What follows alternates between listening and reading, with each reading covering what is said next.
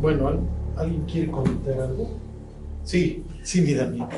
Charlie, ¿hay algún indicio en algún lado, algún lugar escrito o algo que dijera si realizaban limpieza en el tabernáculo de reunión? O sea, me refiero, por ejemplo, cambiar las cortinas para quitar la, la, el, los, los, restos de sangre que salpicaba el sacerdote con el dedo, o este, ya ves que los dos altares tenían que quitar sangre en, las, en las este, sí, sí, los sí, cuernos. Entonces, ¿habría algún lugar donde especificara si se hacía limpieza o tenía que permanecer impregnado de la sangre? No sé. Eso seguro está en la literatura hebrea, ¿eh? Seguro, porque sí hacían sus...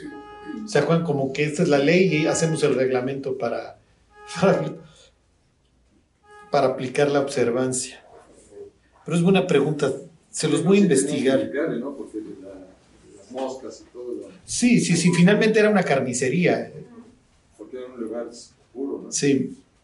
Sí, porque al final de cuentas por eso también debe de ser la parte de los inciensos, todo lo aromático, ¿no? Que tenía que oler bien, tenía que Sí. estar todo bien, pero pues, tenían que quitar, por ejemplo, el, el, el velo, que Ajá. eran de las, este, de las pieles, pues quedaría impregnado porque dice que rociara hacia el velo. Pues, lógicamente tendría que Sí, no sé cómo. No sé cómo le hacían. Digo, con el templo pues está más fácil, ¿no? Pero pues todos los años que estuvo ahí el tabernáculo en Silo para saber cómo lo limpiaban. No sé, pues pregúntenme una que me sepa, ¿no? Las, ofrendas líquidas se refiere a vino o aceite o a qué se refiere cuando dice ofrendas líquidas. ¿Qué daban? O sea, Eh, bueno, lo- miren, lo que pasa es que las ofrendas llevan aparte vino y aceite. Ajá. Este, por eso en Levítico uno van a encontrar con su tanto el efa de hin de aceite y de vino, todas llevaban, si mal no recuerdo. Por lo menos el sacrificio continuo, si mal no recuerdo. Las libaciones, el derramar el aceite en la piedra, piensen en Jacob, eso sería otra cosa. Eso implica que la vida es como agua que se derrama. ¿Se acuerdan? Es una expresión que utiliza la que trae Joab frente a David. No es la vida como aguas que se derrama. Y era una forma de darle realce al monumento. ¿Ok? ¿Por qué? Porque el monumento quedaba como un recordatorio. Ellos no tienen la agenda ni el iPhone, exactamente. Ajá. Y la idea de, en la ofrenda es como que, acuérdense que el aceite y el vino son, pero no dañes el aceite ni el vino, ¿se acuerdan de Apocalipsis 6? Es esta idea de que hay un costo, pero además yo te he prosperado como pueblo y te alcanza, ¿sí? Te alcanza para, para añadirlo en tus ofrendas. Una ofrenda como tal líquida no hay, no hay. Este, sino que el vino y el aceite se le añaden a las ofrendas. Y cuando decían que las que mecían la ofrenda, la, la- Sí, es tal cual, las primicias, por ejemplo, porque te estoy dando las gracias, entonces te lo presento. O sea, lo reconozco delante de ti. Ujú. ¿Por qué no se oye? Tan- Creo que estaba fallando el micrófono. sí, parece que está el Si lo desconectas, el micrófono que lo estábamos desconectando.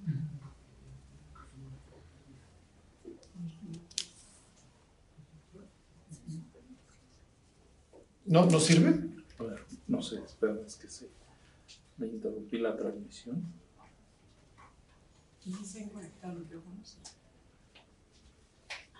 Sí, si quieres, intentas el micrófono.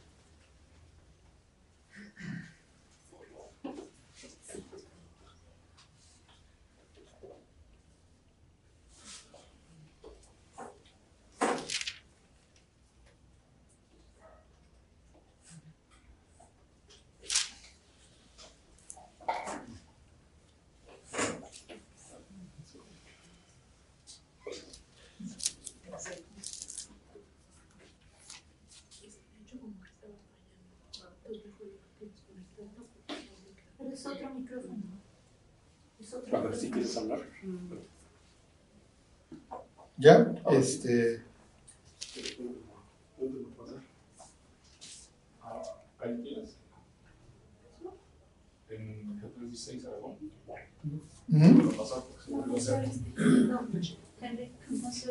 No, a se oye. En la cámara sí. No, no, pero.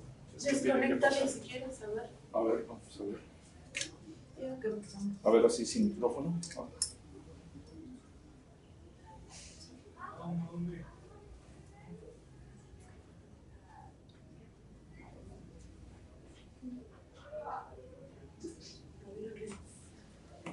Porque no se va a escuchar. Miren, mientras si quieren, este, Ya. ¿ya? ¿Ya se escucha? Fíjense, les leo de la ofrenda diaria, está en Éxodo este, 29. Esta es la del diario, ¿ok? Dice, esto es lo que ofrecerás sobre el altar, es 29.38. Dos corderos de un año cada día, continuamente. Ofrecerás de los corderos por la mañana y el otro ofrecerás a la caída de la tarde. Además, con cada cordero, la décima parte de una flor de flor de harina amasada. Con la cuarta parte, ahí está el aceite, ¿ah? un hin de aceite, no sé cuánto sea un hin de aceite, este, de olivas machacadas, y para la libación, la cuarta parte de un hin de vino. Entonces, en, la- el continuo tienen diario el vino y el, y el aceite.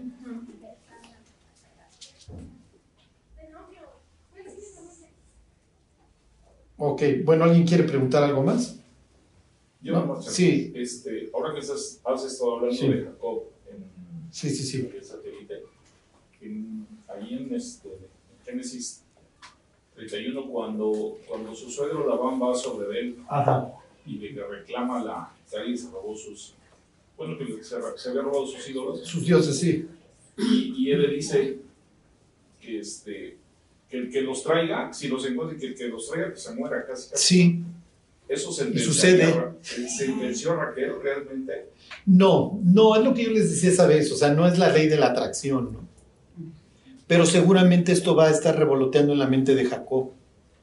Ajá, porque, hijo, pues efectivamente yo dije, pues el que los traiga que se muera, y es, la, es de la siguiente en orden al bat. Entonces, ¿qué, ¿qué hice yo como marido para que la mujer a la que yo amo se haya tenido que robar los dioses de su papá? Al grado que yo di un- dije una maldición jamás pensando que Raquel los traía. Ajá, entonces piénsenlo. Porque es muy interesante la pregunta, ¿por qué te los robaste, Raquel? O sea, ¿estás deshonrando a tu papá? ¿O crees en ellos? ¿O realmente le quieres dar un lugar a tu marido de que como él va a ser ahora el nuevo patriarca, pues nos llevamos los dioses de la familia? Sí, pero este no es el dios que adora o no debería de adorar tu marido.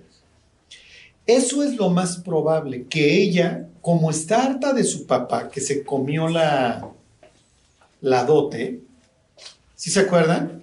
Que el papá se come la dote, nunca, nunca se las da a las hijas. O sea, esa era la ley que se las pasara a ella. Esa era la costumbre, era una especie de seguro. Entonces ya ven que dicen, ah, pues ya se acabó nuestro, nuestro salario, ¿no? Nuestra dote, pues nunca llegó. Entonces lo más probable es que ella lo que está pensando es, no, no, es que yo sí te voy a dar tu lugar. Y entonces nos llevamos los dioses de la familia, porque tú sí eres el patriarca, este cuate nos defraudó. O tal vez nada más lo hace por dañar.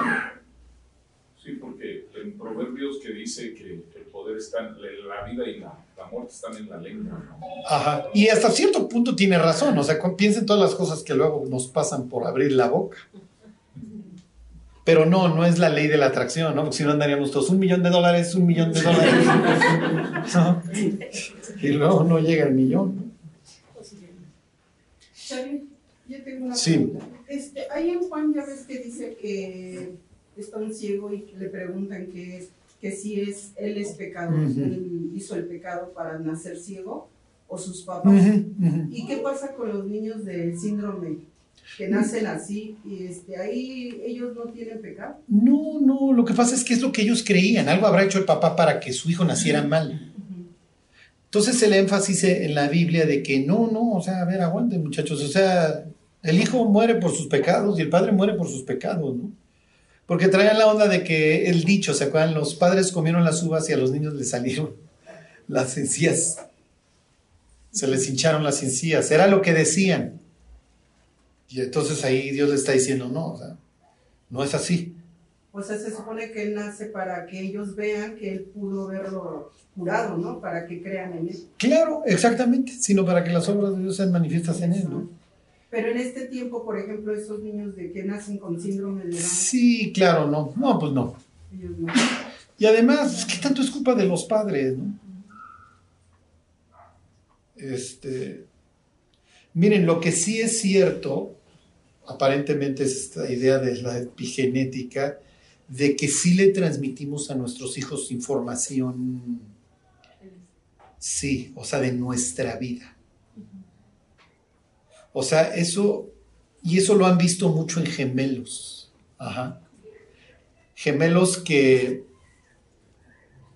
que se crían en hogares distintos, pero los dos resultaron alcohólicos. Porque eran de padres alcohólicos. Este, o sea, todas estas predisposiciones. Digo que obviamente, pues, como, como dicen los médicos, sensatos, a ver, la genética carga la pistola, tú jalas del gatillo. Es como, ay, todos en la familia tenemos diabetes con la Nutella en la mano, ¿no? Y dices, pues sí, o sea, a ti, aunque en tu familia no hubiera diabetes, te iba a dar, o sea. Pero obviamente está esa predisposición. ¿Cuál es la idea? O sea, piensen, nosotros podemos estar en la mejor época de nuestra vida y procrear y que nuestros hijos, como pasarles la información de ese momento. O al revés. O al revés.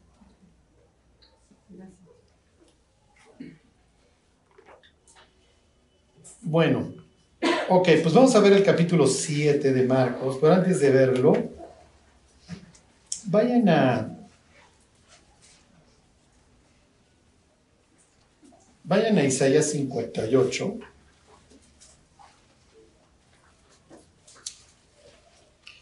Este versículo lo leí el domingo.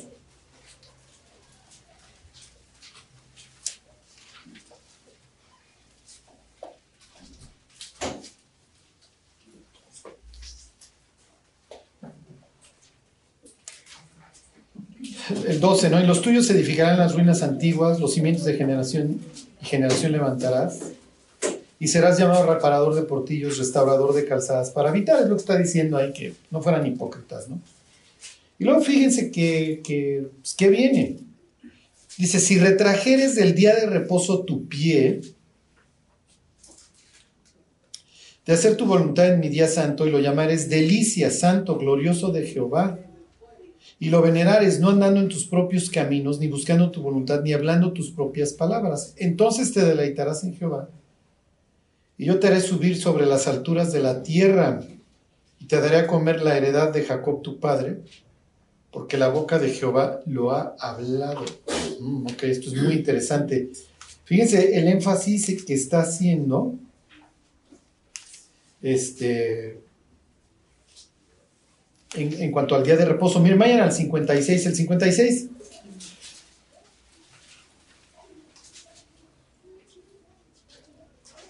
Habla de los extranjeros. ¿Se acuerdan estos? Este, este, del 40 en adelante, Isaías le está hablando a exiliados que vienen regresando. Obviamente, a veces venían extranjeros con ellos y entonces les dice eso. Este, fíjense el 56, 12. Bienaventurado el hombre que hace esto y el hijo del hombre que lo abraza, que guarda el día de reposo para no profanarlo y que guarda su mano de hacer todo mal. Si se fijan, es un gran tema para los exiliados. ¿Sí están ahí? Es un gran tema para los exiliados esto de guardar el día de reposo. Y si se acuerdan, en el libro de Nehemías, Nehemías le arranca las, las greñas a gente que no quiere guardar el día de reposo. Cierra las puertas porque ahí estaban los tirios que venían a vender. ¿Ok? Eh, fíjense, versículo 3, si el extranjero que sigue a Jehová no hable diciendo, me apartará totalmente Jehová de su pueblo, ni diga el eunuco, he aquí yo soy árbol seco. ¿Se acuerdan que el eunuco no puede trabajar en el templo? Dice, porque así dijo Jehová a los eunucos que guarden mis días de reposo y escojan lo que yo quiero y abracen mi pacto. O sea, ¿qué implica esto de que abraces mi pacto? ¿Qué creen? ¿Cuál es el pacto? ¿Qué, qué es el pacto? Exacto, la ley. La ley. El pacto, ¿dónde celebraron el pacto? Con Abraham. Bueno, con Abraham es uno. ¿Para cuál se está refiriendo aquí? Ah, claro, al pacto del monte Oreb, ¿ok? La ley. Versículo 5. Y yo les daré lugar en mi casa y dentro de mis muros, y nombre mejor que el de hijos e hijas. Nombre perpetuo les daré que nunca perecerá. Y a los hijos extranjeros que sigan a Jehová para servirle, piensen estas palabras para Timoteo, ¿no? Son sangre nueva para su motor. Y que amen el nombre de Jehová para ser sus siervos, a todos los que guarden el día de reposo. Nuevamente esta idea del día de reposo. O sea, el día de reposo es importante.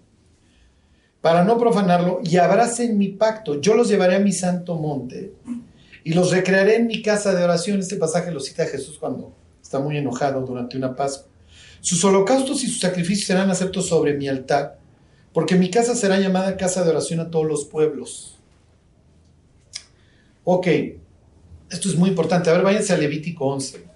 El libro de Levítico, precisamente pues, se lo origen cuando lo traducen la Biblia al griego y así le ponen, viene de Leví. ¿Se acuerdan? Leví son los sacerdotes, obviamente tienen muchas instrucciones sacerdotales, porque te voy a enseñar, Israel, a cómo llevarte conmigo. Entonces te voy a enseñar cómo vas a hacer tus sacrificios, cómo va a ser el día que yo te voy a perdonar. Cómo pues vas a darle una investidura, porque esto es muy importante, a estos que se van a disfrazar de seres celestiales, son Aarón y sus hijos, y pues cómo los vas a vestir, etcétera, etcétera, ¿ok? Y entonces, ahí están 11. Les dice, habló Jehová Moisés y Aarón diciéndoles, Habla a los hijos de Israel, esto no es solamente para los, para los sacerdotes, es para todos.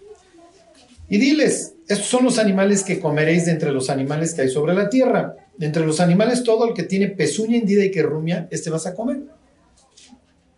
Ok, entonces dos características. Tiene la pezuña y rumia. ¿Puedes comer caballo? O sea, los israelitas tienen prácticamente prohibidas la mitad de las taquerías mexicanas. Eso es lo que quiere decir. pocas palabras. Ok, tienen la pezuña, pero no rumian. Versículo 4, pero de los que rumian o que tienen pezuña, no comeréis estos. El camello, porque rumia, pero ese no tiene pezuña hendida, lo tendréis por inmundo. También el conejo, porque rumia, pero no tiene pezuña, lo tendréis por inmundo. Asimismo la liebre, porque rumia, pero no tiene pezuña, lo tendréis por inmundo. También el cerdo, porque este sí tiene pezuña, pero no, y de pezuña hendida, pero no rumia, lo vas a tener. De la carne de ellos no comeréis ni tocaréis su cuerpo muerto, los tendréis por inmundos. De los que tienen en las aguas son dos características aquí igual, las escamas y aletas. O sea, puedes comer cazón. ¿El israelita podía comer cazón?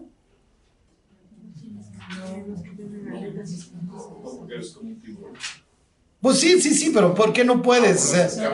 exacto, tiene aletas pero no tiene escamas. ¿Ok? Sí, se puede comer. Ellos no, ellos, ellos no. pero actuar. No, nosotros vamos a tragar y tragamos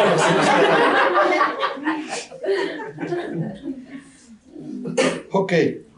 Fíjense, les leo la, la regla. 9. Esto comeréis de todos los animales que viven en las aguas. Todos los que tienen aletas y escamas en las aguas del mar y en los ríos, estos comeréis.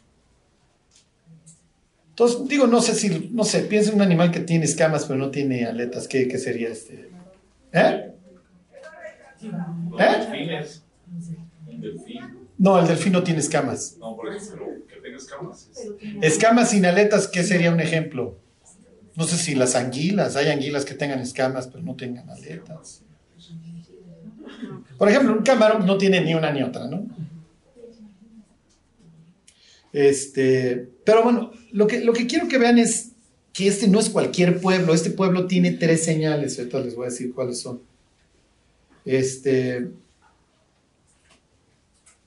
y, la idea, digo, el comentario que va a hacer aquí Dios es, oigan, pues no, no, no, no inmundos por, por tonterías, me, me brinco al, al 43 ahí mismo, al 1143.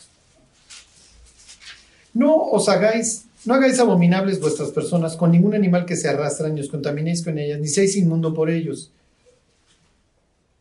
O sea, Dios le está diciendo, oigan, la comida no, no debe de ser un tema por el cual ustedes se contaminen. Entonces, guárdense de estos.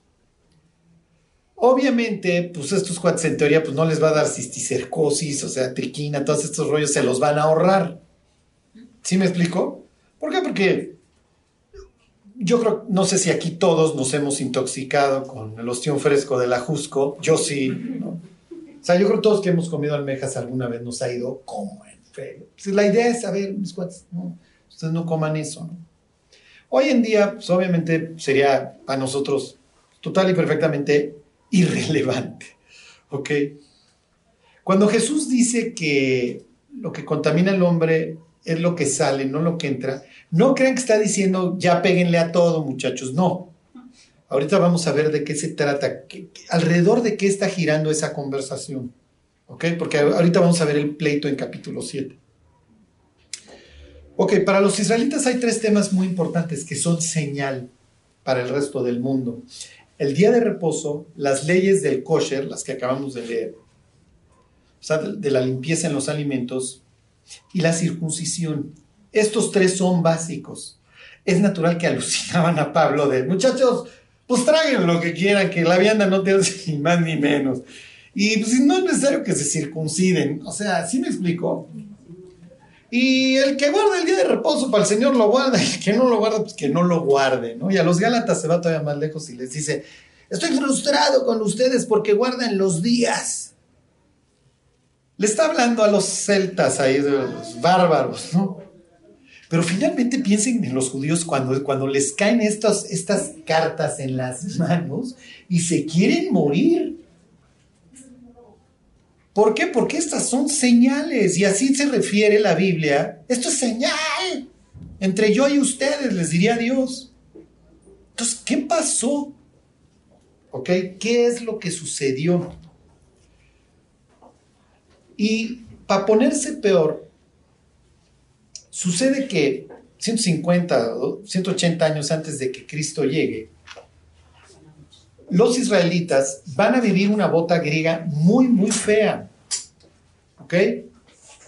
Este, la historia la narran los libros estos de Macabeos y el capítulo 11, este, de parte del 10 del libro de Daniel. A ver, miren, vamos a hacer un poquito de historia. A ver, váyanse al libro de Daniel.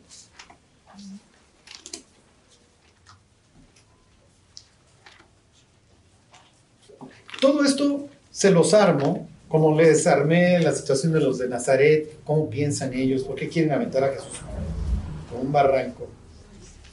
Sucede que se van a estar peleando.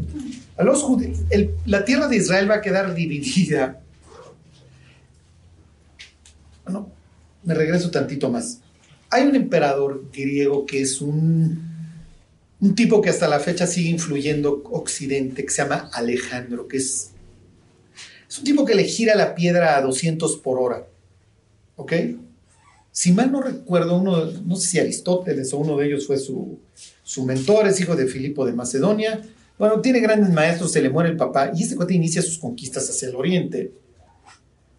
Muy fuerte. ¿Se acuerdan que su idea quiere llegar hasta la India?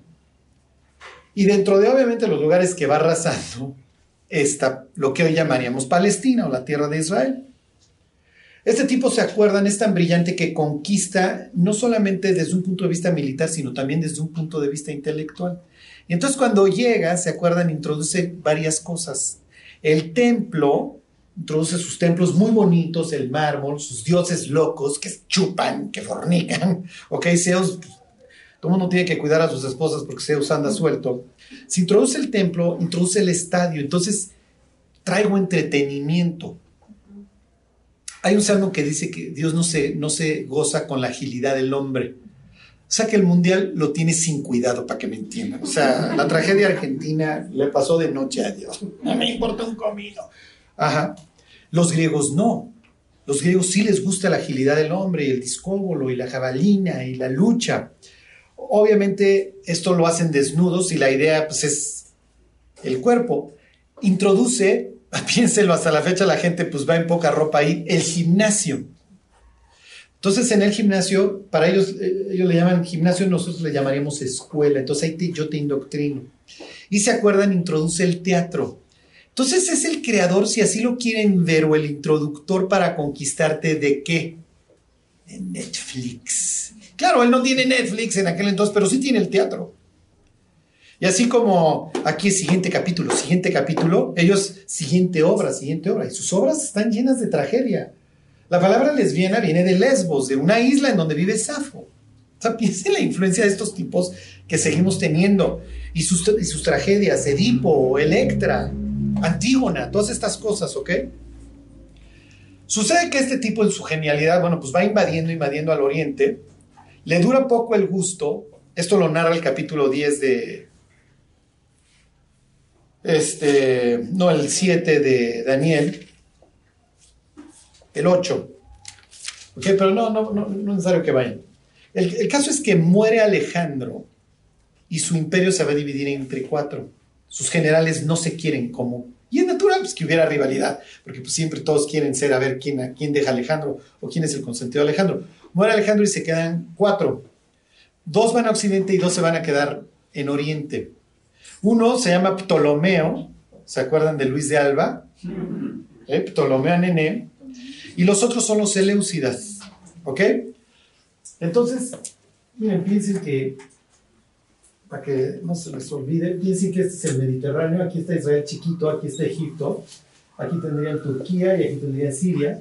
Esta es una tierra estratégica y se la van a estar disputando en el sur, está Ptolomeo, en el norte está Seleuco. Y siempre se van a estar peleando, siempre se van a estar matando. Y obviamente los israelitas se tienen que levantar en las mañanas a leer el periódico para ver quién los gobierna ahora. Y es lo que narra, que si el del sur, que si es del norte, el capítulo 11, que es bastante complicado. Realmente necesitas un, un cronograma para ir leyendo a, a quién se refiere. Bueno. Eh, Fíjense, versículo 28. Ahí están 11, Daniel 11, 28.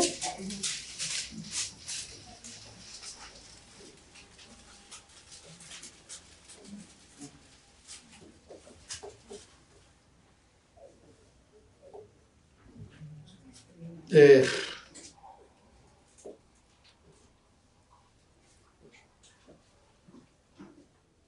fíjense, miren. Eh, dice, versículo 29. Dice, al tiempo señalado volverá al sur, se va a ir a pelear el de acá con este, porque se quiere, quiere dominar perfectamente esto, y además se quiere quedar con el norte de Egipto.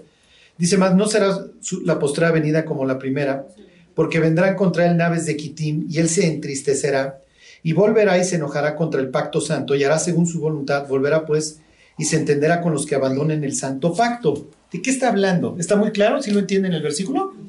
Sí. Sí está clarísimo, ¿no? Bueno. Sucede que hay un tipo desgraciado que se llama Antíoco IV, Antíoco Epifanes. Epifanes quiere decir que Dios se manifestó. Ese tipo era bastante farol, ¿ok? Decía que el que lo veía, él estaba viendo a Dios, que él era una aparición de Dios. Sucede que se quiere dar de trancazos con los Ptolomeos y es bastante exitoso, ¿ok? Pero los Ptolomeos le piden ayuda a unos que vienen de Kitim. Adivinen quiénes son esos que vienen de Kitim. ¿Quién creen que va a intervenir y que se va a quedar quedando con esta zona? ¿Eh? ¿Eh? Roma, exactamente. Viene un tipo que se llama Pompeyo. Ya ven que los, los gringos tienen esta expresión draw the line. Les voy a volver a leer el 29. Al tiempo señalado volverá al sur, es este Antíoco que va al sur a agarrarse a trancazos, mas no será la, la posterior venida como la primera, o sea, no va a tener éxito, porque vendrá a encontrar el naves de Kitim y él se entristecerá. Sucede que aquí no es Pompeyo todavía, no, Pompeyo, borren mi tontería, Pompeyo 60, 60 antes de Cristo. No me acuerdo el nombre del general, ahorita igual me acuerdo. El caso es que se aparece un general romano por acá, cuando este tipo está dando guerra aquí. Y entonces le dice, oye, ¿qué estás haciendo aquí contra los del sur? Acuérdense que los romanos son expertos en dividir gentes para que se, maten entre ellos y luego ellos venir a conquistar. No, pues vengo a conquistarlos. Y entonces le dice, oye, pues no, te largas a tu tierra. Y entonces Antíoco le dice, dame tiempo para pensarlo. Y entonces el tipo en la arena pinta un círculo alrededor de Antíoco y le dice, ¿cómo ves si lo piensas mientras estás en ese círculo? Y entonces este tipo se enardece porque lo humillan los romanos. ¿Ok? Ahí les va. Les vuelvo a leer el 29. Al tiempo señalado volverá al sur, mas no será la postrada venida como la primera, porque vendrán contra él naves de Kitim y él se contristará. ¿Por qué se contrista por esa humillada? ¿Ok? ¿Sí se entiende?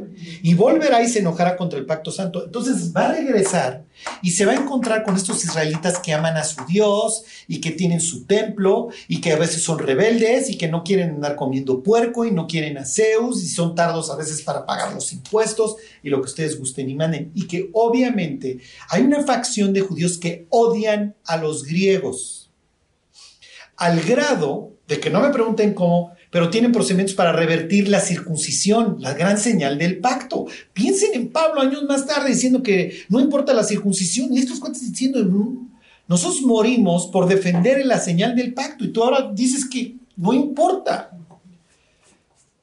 Aquí viene esta expresión, fíjense.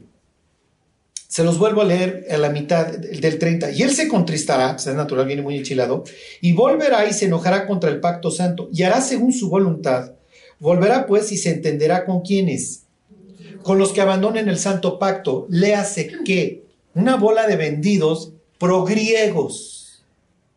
A mí sí me gusta ir a las luchas, a mí sí me gusta que mis hijos vayan al gimnasio, le hace la escuela, a mí sí me gusta ir al estadio y ver las Olimpiadas, Olimpiadas Olimpo, los dioses de ellos, yo sí voy al templo, o yo no critico a los que van al templo. Mi cosmovisión se volvió griega, el griego y el hebreo ven el mundo desde dos ángulos totalmente distintos. Para el griego, la fuente de la sabiduría es cuál? ¿Cuál es? ¿De dónde obtiene el griego su sabiduría? ¿Eh? De su razón. ¿De dónde obtiene el hebreo su sabiduría? De la revelación. ¿Cuál es la medida de todas las cosas para el griego? El hombre. ¿Cuál es la medida de todas las cosas para el hebreo? Dios. Piensen en nosotros, ¿qué está bien y qué está mal? ¿Está bien ser transexual o no? Depende de cuál sea tu cosmovisión, porque si hay un Dios que varón y hembra los hizo, entonces está mal, pero si somos producto evolutivo, entonces quién sabe. Todo rifa, porque la medida de todas las cosas la dicta el Congreso. ¿Sí se entiende? Si no hay Dios, entonces no hay bien y mal definitivo. Entonces, para los judíos, los judíos van a tener enemigos dentro de su propio pueblo que les llama Daniel, ¿quiénes? Los que abandonen el santo pacto. Hace rato les leía yo este pasaje de Isaías. A ver, si tú eres extranjero, pero tú abrazas mi pacto, entonces te voy a dar nombre mejor que el de hijos e hijas. ¿Sí se entiende? Si tú eres israelita, tú por naturaleza tendrías que abrazar el pacto, te tendrías que someter a él. ¿Qué es lo que va a suceder? Que efectivamente va a regresar Antíoco y obviamente todos los generales griegos, etcétera, que se van a entender con los que abandonan el pacto. Los que se mantienen firmes, los libros de Macabeo se los recomiendo por cultura general, van a sufrir unas masacres bárbaras. Inician una guerra de guerrillas de muchísimos años y empiezan a ganar batallas. Van a celebrar una fiesta ahora en diciembre que se llama el Hanukkah. Hanukkah está en la Biblia, quiere decir dedicar, tal cual. ¿Por qué? Porque en el templo Antíoco va a mandar que pongan una estatua de Zeus y que maten un marrano. ¿Para qué? Lo acabamos de leer, el puerco tiene pezuña pero no rumia, es un animal inmundo. Entonces estoy qué? Estoy ensuciando, estoy desecrando tu templo. Y obliga a los israelitas a comer puerco. Los que le entran la libran, los que no le entran los matan. Y hacían, unas, hacían ejecuciones públicas para que todo el mundo pasara el trompo de tacos al pastor y los pidiera con piña, porque si no te va a ir como tu vecino. ¿Ok? ¿Por qué? Porque Antioco está enfermo y viene humillado, lo humillaron los romanos. ¿Ok? Y entonces estos desgraciados que aparte se me ponen al brinco y me hacen sus sublevaciones, no, pues yo no los voy a estar tolerando, entonces los voy a terminar de humillar ok, van a pasar los años y se va a empezar a desarrollar una división muy marcada entre los que abandonaron el pacto, que acabaron en el bando perdedor cuando los macabeos triunfan, ¿sí lo entienden? Y los que guardaron y se rifaron. Es tal la valentía de estos hombres que lo más probable es que esta expresión de la carta a los hebreos en donde dice que algunos no admitieron el rescate se está refiriendo a ellos. Porque además esta historia obviamente flota en la, en, en la mente de los autores bíblicos. Es muy loable lo que hacen estos tipos. La fiesta de Hanukkah, ahora en diciembre, que vean el, ya ven que ponen un, el símbolo de la fiesta es un candelabro, es porque llegan al templo en diciembre, lo reconquistan, reconquistan la zona, lo limpian, sacan a Zeus, sacan todas las porquerías y vuelven a encender la menorá, la, ¿cómo se llama? Las lámparas, exactamente, y dedican, rededican el templo. Y entonces por eso es la fiesta de la dedicación. Por eso es que ustedes leen en Juan que Jesús anda en Jerusalén. ¿Cuándo? En invierno. ¿Por qué? Porque va a celebrar la fiesta de las luces. Digo, la fiesta de la dedicación. ¿Ok? Es una fiesta importante. Y entonces va a haber gentes que obviamente van a tener un celo bárbaro por Dios y que perdieron familiares. Sí, pero ahora ya está, ya nos tocó. Miren, esto se va a volver a pudrir porque se vuelve un movimiento político el de los macabeos. El jefe macabeo se vuelve no solamente el líder civil, sino también el sumo sacerdote, y entonces combina las dos, eso Dios nunca lo quiso, y eso se vuelve un desastre que luego va a aprovechar ahora sí Pompeyo, va a acabar este Herodes este, en el reino, Herodes el Grande, todo esto que ya hemos visto. Lo que quiero que vean es que los que, si tú eres, si tú te dejaste seducir y violaste el pacto, te vendiste, estás muy mal.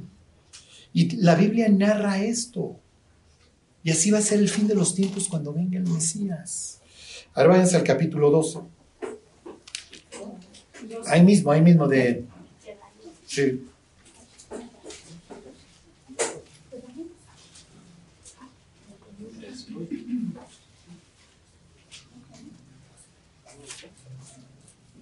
Bueno, miren, me voy a regresar tantito a, la escala que habíamos eh, visto en el 11 y ahorita vamos al 12. Regrésense tantito al 11. Bueno, entonces se va a entender, se va a enojar contra el pacto santo, ahí están en el 29, y hará según su voluntad, volverá pues y se entenderá con los que abandonen el santo pacto. Y se levantarán de su parte tropas que profanarán el santuario. Las represiones que hacen estos desgraciados griegos va a ser horrible. Y la fortaleza, quitarán el continuo sacrificio, lo acabamos de leer por la pregunta de Claudia. ¿Se acuerdan que mañana y tarde había que ofrecer sacrificio? Bueno, pues adiós. Y pondrán la abominación desoladora. Ahí está la estatua de Zeus. ¿Ok? Por, eso esto, lo toma Pablo más adelante y dice, señores, algún día va a venir, va a subir del abismo un cuate que va a tener a bien sentarse en el templo, ¿no? Dice, con lisonjas seducirá nuevamente a quienes? A los violadores del pacto, mas el pueblo que conoce a su Dios se esforzará y actuará. Si tú eres en la época de Jesús un celote que andas matando, romanos y violadores del pacto como saduceos, ¿está bien o está mal? Porque les digo que somos muy rápidos para juzgar a los israelitas de hace dos mil años, pero ellos dirían, a ver, tú tienes que meter en mi mundo y entender lo que yo vivo. Porque para ti ya tienes dos mil años de cristianismo, la circuncisión para ti ya ni es tema. Pero para mí es algo importante. Es una señal. Para mí el día de reposo, pues te lo acaba de leer Charlie. Y no es nada más la ley, son también los profetas. Si tú abrazas el día de reposo y no lo profanas y lo llamas tu deleite y de repente, pues ya no lo guarden muchachos, pues ¿qué pasó? Y no han leído Génesis 17, la señal del pacto, la circuncisión. David se refiere a Goliat como este, ¿qué? Incircunciso. Entonces va a haber una división muy marcada entre los que abandonaron y los que no abandonaron. Estos aguantaron a pie firme y fueron ejemplares, estos no. ¿Ya ven por dónde voy? ¿Sí ven hacia dónde voy en lo que les estoy adelantando? Ok, les sigo leyendo. Versículo 32, se los vuelvo a leer. Con lisonjas seducirá a los violadores del pacto, mas el pueblo que conoce a su Dios, o sea que hay violadores y hay quienes sí conocen a Dios, se esforzará y actuará. Efectivamente lo hicieron y hacen sus guerras muy exitosas. Y los sabios del pueblo instruirán a muchos. Y por algunos días caerán espada a fuego en cautividad y espojo. ¿Por qué? Porque los que se oponen a, esta, al puerco, a Zeus, etcétera, son matados. Pero se vuelven una especie de predicadores que incendian al pueblo y no se rindan, y el Dios nuestro es el, bueno, y piensen en David, y piensen en el rey Asa, y piensen en el rey Ezequías, y piensen en Josías que aguantaron, y bla, bla, bla. y lo y van a incendiar para bien. ¿Y por qué hago así? Para que lo tomen con un grano de sal. O sea, cuando Jesús venga, va a ser muchachos, no necesitamos la espada, o sea, felicidades por los macabeos, pero además esto acaba mal, por eso les dice, ay, mis Jerusalén, o sea, vas a ser rodeada y te van a estrechar por todas partes, te van a matar a ti y a tus hijos dentro de ti, nos van a dejar piedra sobre piedra. Pero bueno, entonces tenemos gente fiel y, y violadores, y luego gente sabia. Versículo 34, y en su caída serán ayudados de pequeño socorro y muchos se juntarán a ellos con lisonjas. O sea, hay muchos que, ay, como veo que ya estás ganando, ahora sí me paso de tu lado. ¿Qué es lo que pasó? ¿Sí se entiende? Ok. Versículo 35. También algunos de los sabios caerán para ser depurados y limpiados y emblanquecidos hasta el tiempo determinado, porque aún para esto hay plazo. Y el rey hará su voluntad y se ensorbecerá y se engrandecerá sobre todo Dios y contra el Dios de los dioses hablará maravillas y prosperará hasta que sea consumada la ira porque lo determinado se cumplirá. Y de ningún Dios va a hacer caso, ni de Baco, ni de... Le van a valer todos. Ok. Me brinco al 12. 12.1.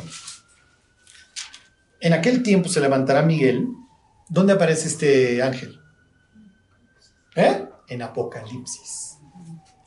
Entonces esto era mesiánica, guerra en el cielo. En aquel tiempo se levantará Miguel, el gran príncipe que está de parte de los hijos de tu pueblo, y será tiempo de angustia cual nunca fue desde que hubo gente hasta entonces. Pero en aquel tiempo será libertado tu pueblo, todos los que sean inscritos en el libro. Si tú vienes leyendo la historia, ¿quiénes son los que van a ser inscritos en el libro? Los que se rifaron, no los violadores del pacto, ¿están de acuerdo? Díganme una persona en el libro de Daniel que se rifó hasta la muerte. Daniel, en los leones, en la dieta, Sadrach, Mesach y Abednego en el fuego. ¿Ustedes creen que el libro de Daniel es un aliento para los exiliados? De eso se trata el libro. Y eso es lo que te quiero enseñar, que no te rindas en medio de tanta oposición. Ni tú, Daniel, ni tú, Esther, ni tú, israelita, en el tiempo de los macabeos. ¿Qué piensan los judíos en la época de Jesús que leen este libro cuando ven las insignias romanas? Que algún día va a venir Miguel, va a venir la era mesiánica y se va a levantar y nos va a ayudar pero va a ser un tiempo de aflicción. Si tú estás viviendo la conquista romana en el año 70, la masacre, ¿qué estás pensando? Usted se levanta Miguel. Me brinco al 12, 10. Muchos serán limpios y emblanquecidos y purificados. Los impíos procederán impíamente y ninguno de los impíos entenderá, pero los entendidos comprenderán. Ah, entonces hay entendidos. Ya ven cómo se asocian estas cosas los fieles, los sabios, los entendidos. Eso sí entienden, no como los otros vendidos. Fíjense el versículo 2. Ahí están 12.2. Y muchos de los que duermen en el polvo de la tierra serán despertados, unos para vida eterna y otros para vergüenza y confusión perpetua. Claro, los vendidos se van a ir al gel. Ok, nos queda claro. Versículo 3. Los entendidos, a diferencia de los, violadores del pacto, resplandecerán como el resplandor del firmamento, y los que enseñan la justicia a la multitud, como las estrellas a perpetua eternidad. Ok, les redondeo toda la historia. Sucede que viene este desgraciado, hace sus masacres, los judíos se alcanzan a sobreponer, logran una época de, de relativa paz que luego se acaba pudriendo por cuestiones políticas, pero si yo ya reconquisté la misma Jerusalén, fortalecí el muro, reactivamos el templo, y yo fui de los ganadores, y veo a alguien que no está guardando el pacto, ¿qué le voy a decir? Mira todo lo que hemos sufrido. Y si veo a alguien que no quiere circuncidar a su hijo, y si veo que alguien extraña el, estadio, la Olimpiada, ¿qué le voy a decir? Oye, cuate, muchos dieron la vida, pues no he leído Daniel. Y tú no quieres circuncidar a tu hijo, ¿qué nombre le pusiste? No, pues le puse Nicodemo. ¿Cómo que Nicodemo? Eso quiere decir victoria en griego, maestro. No, no, fue David. O sea, estos nombres griegos que van apareciendo luego de, judíos. ¿Cómo te llamas? Aquiles. ¿Se de don Priscila y Aquila, no leemos Aquila, pues Aquiles. Es un héroe griego que trae el talono más vulnerable. ¿Por qué le pones ese nombre? La, palabra que utilizarían los judíos, ¿cuál creen que es? Que es a, si, mi. Es que yo no me quiero asimilar.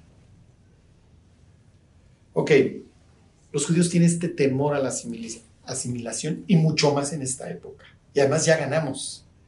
Y entonces va a surgir una secta que va a estar viendo quién es un vendido y quién no, porque a ver, Daniel habla de sabios, habla de gentes que aguantaron.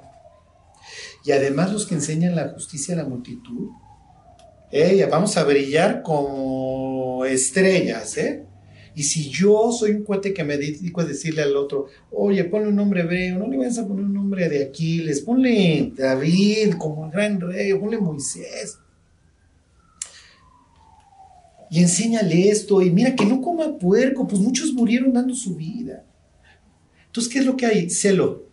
Adivinen quiénes surgieron de este enjuague. Los celotes y quiénes más. Los fariseos. Los fariseos nacen de esto.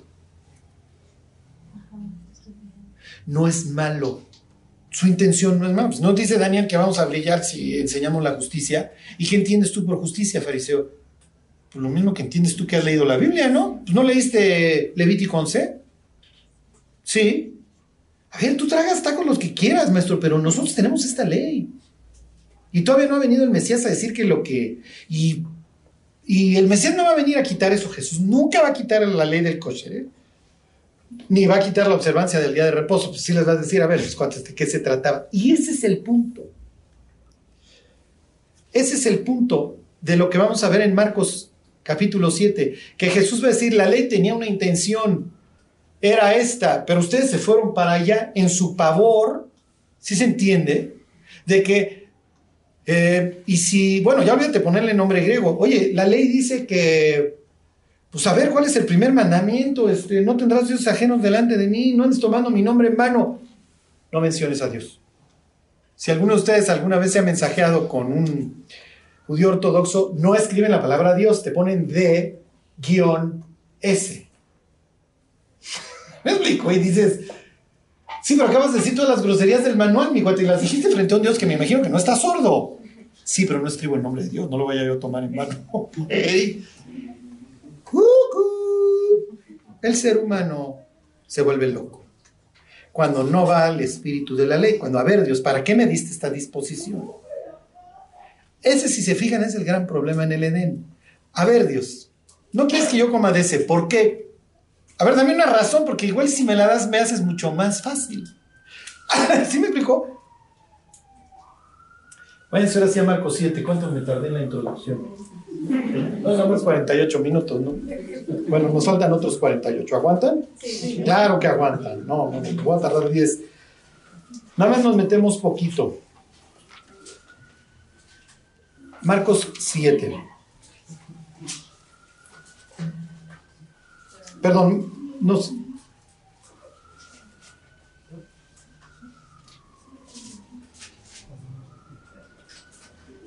Ok. Sí, luego vemos, nos faltaron el 53 al 56, que es muy interesante lo del borde, pero ya se lo saben de memoria. Con lo de la mujer con flujo de sangre. Entonces es lo mismo, tocan el borde. Lo vemos la próxima semana. Bueno, 7.1. Se juntaron a Jesús los fariseos y algunos de los escribas que habían venido de Jerusalén Ok, ¿es malo ser fariseo? Ah, pues ya los en salud, pero ¿qué tal que ¿Qué tal que yo les he hecho un choro antes que los fariseos son unos desgraciados? Y miren todo lo, cómo se pelean con Jesús todo el camino. Les hubiera yo dicho, ¿eso es malo ser fariseo? Claro, Charlie. Pero no, mi intención sí era predisponerlos a que los vieran con otros ojos en su cerebro es, a ver muchachos, ahora nos conquistaron los romanos, ¿cómo va a venir el Mesías? ¿Cuándo va a venir? ¿Cuándo se va a poner Miguel de, de nuestra parte?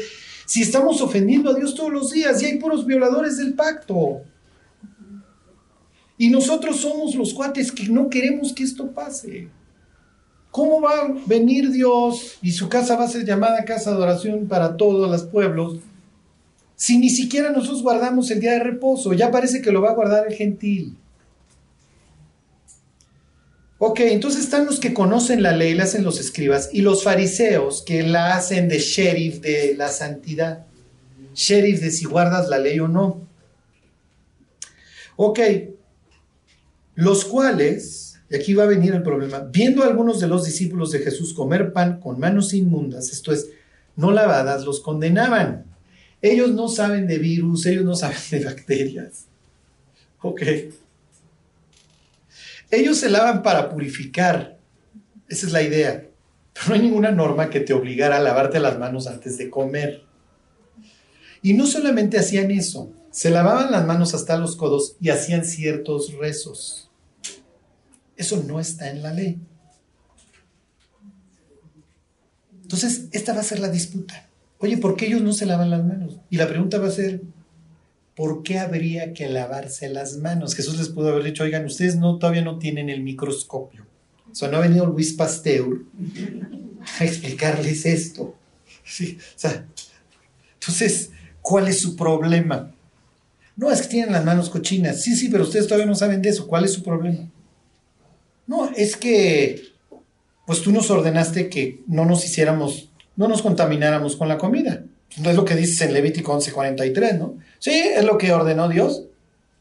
¿Cuándo ordenó todos estos rezos y las lavadas hasta acá? No, pues nunca, pero pues no sea que vayamos a fallar y entonces le llamaban la cerca o la barda de la ley. Aquí están los mandamientos en la ley, pero para evitar que tú lo rompas, voy a poner una barda desde acá. Entonces, para que tú nunca vayas a violar el mandamiento de tomar el nombre de Dios en mano, ni siquiera menciones la palabra Dios. Entonces, ¿qué va a decir el hijo pródigo cuando regrese y le diga que pecó contra Dios? He pecado contra... ¿Y qué palabra usa? El cielo. Jesús utiliza el cielo porque se acuerdan que en el auditorio tienen pecadores y fariseos. Y Jesús no los quiere ofender. Fíjense el tacto que tiene, porque obviamente en la historia Jesús pudo haber dicho, y para, se friegan.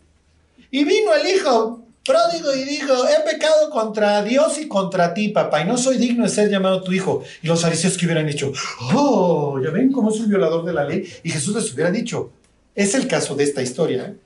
Pues ¿dónde dice que no puedes mencionar el nombre de Dios? Lo que dice es que si lo vas a mencionar te portes bien. Porque aparte la palabra esta nasá, que traduce usar o invocar, es, es también alzarlo o portarlo.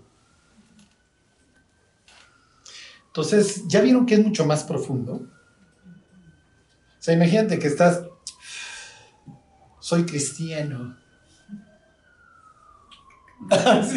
y te echas el pomo. ¿Qué diría Dios? Estás violando los diez mandamientos. ¿Por qué Dios? ¿Dónde dice que no me pongo en cuenta en los diez mandamientos? Dice que no tomes mi nombre en vano. O que no lo portes, que no lo uses en vano. Es peligroso. ¿Se acuerdan de Jonás? Soy hebreo y temo al Señor que hizo los cielos y la tierra y se van a morir. y se van a matar. Sí, sí, señores, todos nos vamos a matar. Bueno, ¿cómo lo hacemos para no morirnos? Pues como yo soy la fuente del problema, extermínenme. Porque como soy el portador del nombre de Dios, no puedo hacer osos. Es muy fuerte lo que les estoy diciendo. Ok. Versículo 3, aquí viene la explicación. ¿Por qué explica Marcos? ¿Por qué tiene que dar explicación? Exacto, Marcos está hecho para los gentiles. Cuando alguien se convierta, dígale que empiece por Marcos. Luego le decimos, empieza por Juan, pero acuérdense que en el principio era el verbo, y el verbo era con Dios, y el verbo era Dios. Sale volando el Evangelio de Juan. Ok, entonces viene la explicación. Te tengo que explicar gentil, porque tú eres levita como yo, diría Marcos. Sé por qué los fariseos y todos los judíos, aferrándose a la tradición de los ancianos, a alguien se le ocurrió que no solamente no vamos a comer conejo, vamos a comer pescado con aletas y escamas. Pero no sea el diablo que el pescado se había comido un camarón o lo que ustedes quieran, vamos a lavarnos las manos 18 veces y hacemos 18 rezos para purificar el pescado. Y Dios diciendo, a ver, ya échate el ceviche y deja de amarla de jamón, pero sí me explico, pero tú no tienes que estar añadiéndole a la, a la tradición. ¿Por qué? Porque te vas a acabar convirtiendo en una religión de reglas, no de relación. Y adiós. Y adiós. Miren, los mejores contratos son los que se guardan en un cajón. Esta era la idea. Viene en duplicado, venía por los dos lados, las, las tablas, ¿se acuerdan? Entonces lo más probable es que viene por duplicado y lo vamos a guardar en nuestra casa porque nos casamos. Ahí está tu copia, Moisés, 5 y 5. Ahí está mi copia, 5 y 5. O sea, piensen, si tú rentas una casa que diario tuvieras que estar leyendo el contrato cada mes. No. A ver, yo quedé que te pago la renta tal mes y tú quedaste que me respetas y no te vas a venir a meter. Tan, tan. Pero el contrato no, no lo tenemos que estar leyendo todos los días. Sí, sí se entiende. Entonces, a ver, muchachos, como decían los profetas, ¿qué pide de ti Jehová? Que hagas misericordia. Si les digo que me temas, que hagas justicia. O sea, no te estoy pidiendo nada que no entiendas. Pero no, hay que añadirle. Nos vamos a convertir en legisladores y le vamos a añadir. Ok, ¿de dónde surge este, este, este, le vamos a añadir de la historia que les platiqué? Del terror, de que vengan los violadores del pacto. Entonces te pongo normas muy estrictas y a ver, mi cote, ya vi que no hiciste el rezo, ¿eh? ¿Qué estás comiendo? ¿Y por qué no lo hiciste? Y entonces se vuelve un estado policía en donde los vecinos se denuncian unos a otros. Dice, y volviendo de la plaza, versículo 4, si no se lavan, no comen. ¿Por qué? Ajá, en la plaza igual toqué algo inmundo. O en la plaza están las insignias romanas. Entonces ya me contaminé. Miren, les voy a poner el ejemplo más ridículo. Los judíos quieren matar a Jesús. Es la Pascua. Ding dong, ¿se acuerdan? Pilato vive en el puerto. Pilato vive acá, en el mar. Pues ahí está la lana. Este es el puerto que había construido Herodes en Cesarea. Durante las fiestas mayores se transporta a Jerusalén. ¿Por qué? Porque va a haber mitote que estos les vienen sus sentimientos independentistas, macabeo, mosaico, lo que ustedes quieran, pero les vienen sus rollos independentistas. Es natural, la fiesta de los tabernáculos, encienden las luces y, hay en los inviernos, en las Pascuas. En la Pascua, pues obviamente festejamos la salida de Egipto. Yo te veo a ti, desgraciado Pilato, y a Roma como el faraón, y algún día Miguel se va a levantar y nos va a librar. Pero sucede que hay un mitotero que está armando la de jamón muchísimo y que está poniendo a todo, a todo el mundo nervioso. Porque tiene la capacidad para alimentar, resucitar muertos, o sea. Y sus discípulos, obviamente, pues tienen estos aires mesiánicos y quieren gobernar. Entonces mejor no lo echamos, porque además por ahí anda Lázaro. Ding dong. Te traemos este cuate, ya saben, Pilato, ¿qué quieren? Nos te lo traemos para que lo juzgues. ¿Qué hizo? Dice que es el rey. Pásenle. ¿Se acuerdan? ¿Y qué hacen los judíos?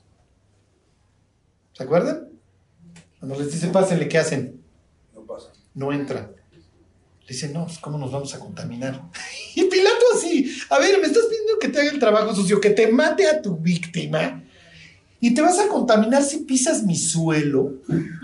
O sea, ¿qué piensa Pilato de estos? ¿Sí me explicó? A ver, estos tipos están locos. Y se acuerdan que Pilato les dice, el rollo de ustedes, mátenlo. No, no, no, nosotros no nos es dado, no, no, tenemos la capacidad de matar, no tenemos el derecho a matar. ¿Y qué pensaría la mujer que aprendieron en adulterio? Dice, si no se ha atravesado el Señor, me pone una pedrada de aquellas. ¿Y qué diría Jesús? Ah, pues en Nazaret sí lo iban a ejecutar y a la perfección. ¿Qué diría Esteban todavía echándose el dolac Oh, pues, ¿a qué les quitaron? Se llamaba el Jus Gladi, el derecho de la espada. ¿Qué diría Esteban? Hijo, pues conmigo sí se les olvidó que no tenían el derecho a matar, ¿eh? Obviamente Pilato está burlándose de ellos. Mátenlo ustedes. Y ellos, no, no, nosotros no nos es lícito matar. ¿Qué cara habrá puesto Pilato? O sea, pago por ver. Así de, hijo, a ver, estos cuates quieren que les haga el trabajo sucio. A ver, pásale, cuate. Y ellos, Adiós. Nosotros no nos metemos, ¿eh? Somos asesinos, pero no tocamos piso romano. Ese es el ser humano. Y miren, finalmente, la Biblia habla del pueblo de Israel y lo pone como lazo de cochino. A los gentiles no nos va mejor, ¿ok? O sea, los israelitas dicen, no, nosotros nos dio la ley Dios. Y sí, dices, pues sí se las dio. Era un privilegio, ¿eh? Quizás si se las da a los mayas en pleno sacrificio humano, y de repente voltean, oigan, y la ley de Jehová, y un cuate, pues me la tragué. me, comí un soldado extranjero y pues lo taqué con la ley de este Dios. No, muchachos, pues por eso se la voy a dar a estos israelitas.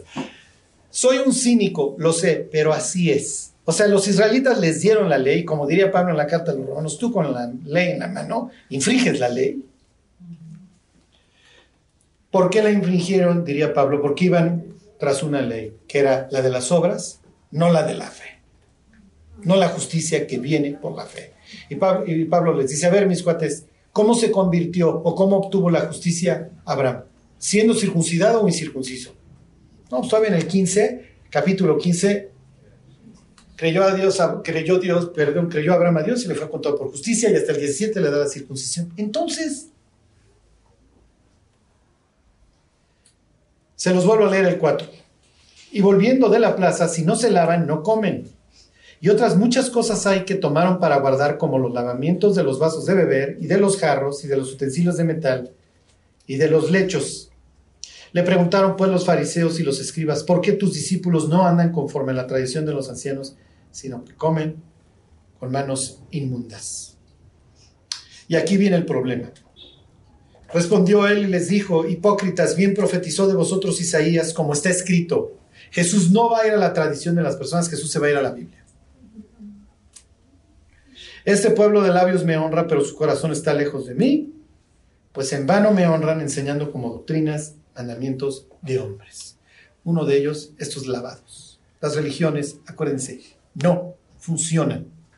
Lo único que funciona, y así fue en el antiguo pacto y en el nuevo, es la relación, porque de la relación es el cable donde fluye todo. Si yo tengo una buena relación con alguien, esto me permite decirle, oye, no hagas esto o no hagas aquello. Si yo no me llevo con él, le puedo decir 18 veces, no hagas esto, y no me va a hacer caso. ¿Por qué? Porque no nos llevamos.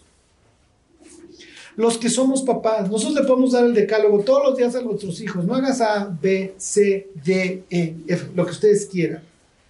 Pues si no tenemos una relación a través de la cual fluye estas instrucciones, no sirve. Eso es lo primero que Dios hace. Primero te redimo y luego te doy la ley. Eso hizo con Israel. Primero te saco nos peleamos en el desierto y luego te digo qué hacer y no hacer. Pero quiero que sepas que primero te adopto, eres mi hijo, eres mi, primogénito. Ya puse manotas a, a Faraón para que veas que yo te aprecio y te quiero y ahora vente para acá y te voy a dar una tierra nueva. Nada más no vayas a interrumpir tu relación conmigo porque ahí sí nos volvemos locos. Y a lo que te vas a dedicar es a guardar un set de reglas, creyendo que con eso ya la hiciste. Y no, no te va a funcionar de nada. ¿Por qué? Porque vas a tener un pueblo dividido. Israel en la época de Jesús es un pueblo muy dividido, precisamente por esas categorías de yo soy guardador, tú eres violador, a ti sí te seducen, a mí no, y yo tengo derecho a juzgarte. Cuando era, a ver mi cuate, como le dice Jesús en la historia del hijo pródigo al mayor, tú siempre estás conmigo y todo lo mío es tuyo, ¿qué le de tos? Nos llevábamos, ¿no? O por lo menos es lo que creía, pásale a la fiesta, pues no paso. Entonces, es que nunca hubo una relación, ¿sí se entiende? Entonces, miren, ya como diría la Biblia, la ley no perfecciona nada. Ama a tu prójimo como a ti mismo. Y hay prójimos que les dicen, no me ames como te aman, me vas a balancear, mi cuate. No, déjalo. Bueno, es fácil hablar de un pueblo hace dos mil años que tiene sus razones, que tiene un fondo, que tiene un contexto. ¿Nos puede pasar? Sí. Por supuesto. Que nos volvamos actores. Bueno, así que vamos a tener que estar constantemente calentando el corazón, calentando, calentándolo, porque además vienen los tiempos difíciles y como dice Jesús, el amor de muchos se va a enfriar, que no nos pase. Bueno, vamos a orar. Dios te damos gracias por por habernos adoptado, Dios, en primer lugar. Ayúdanos, Dios, a no andar de actores, a no ser tramposos, Dios. Ayúdanos, Dios, a ser de una sola pieza, a ser íntegros delante de ti. Guárdanos, Dios. Guarda esta iglesia. Ayúdanos a andar a la luz de tu rostro. Te lo pedimos por Jesús. Amén.